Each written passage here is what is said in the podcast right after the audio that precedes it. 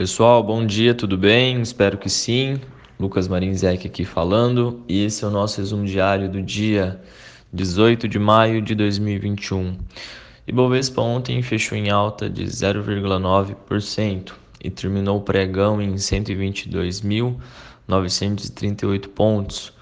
O dólar R$ 5,26, S&P 500 4.163,29 pontos e o petróleo Brent 70 dólares e 4 centavos o barril. No Brasil, a expectativa da privatização da Eletrobras, que pode acontecer entre hoje e amanhã na Câmara, toma conta da agenda, mas a inclusão do dispositivo no Ministério Público pode dificultar o seu andamento, pois cria a possibilidade de que a Eletrobras fique 100 bilhões de reais em indenizações que já vinham sendo pagas pelo governo desde 2013.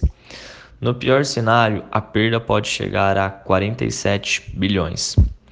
No boletim Focus de, de ontem, as projeções para o IPCA de 2021 e 2022 exibiram altas adicionais na semana passada, agora em 5,15 e 3,64, ambas acima das metas do Banco Central.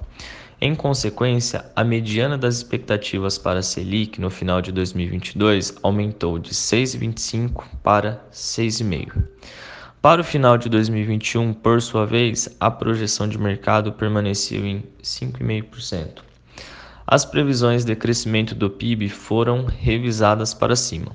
Para 2021, o consenso de mercado subiu de 3,21 para 3,45.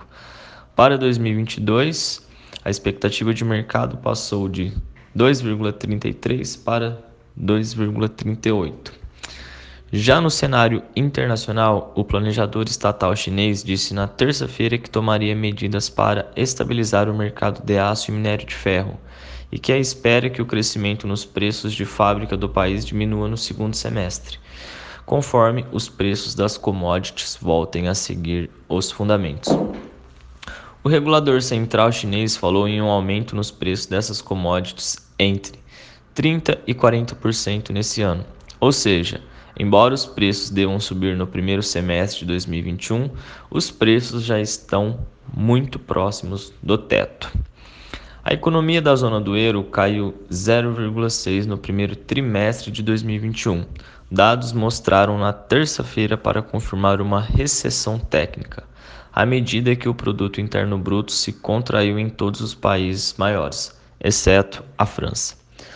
Os números estavam em linha com a estimativa provisória inicial em 30 de abril.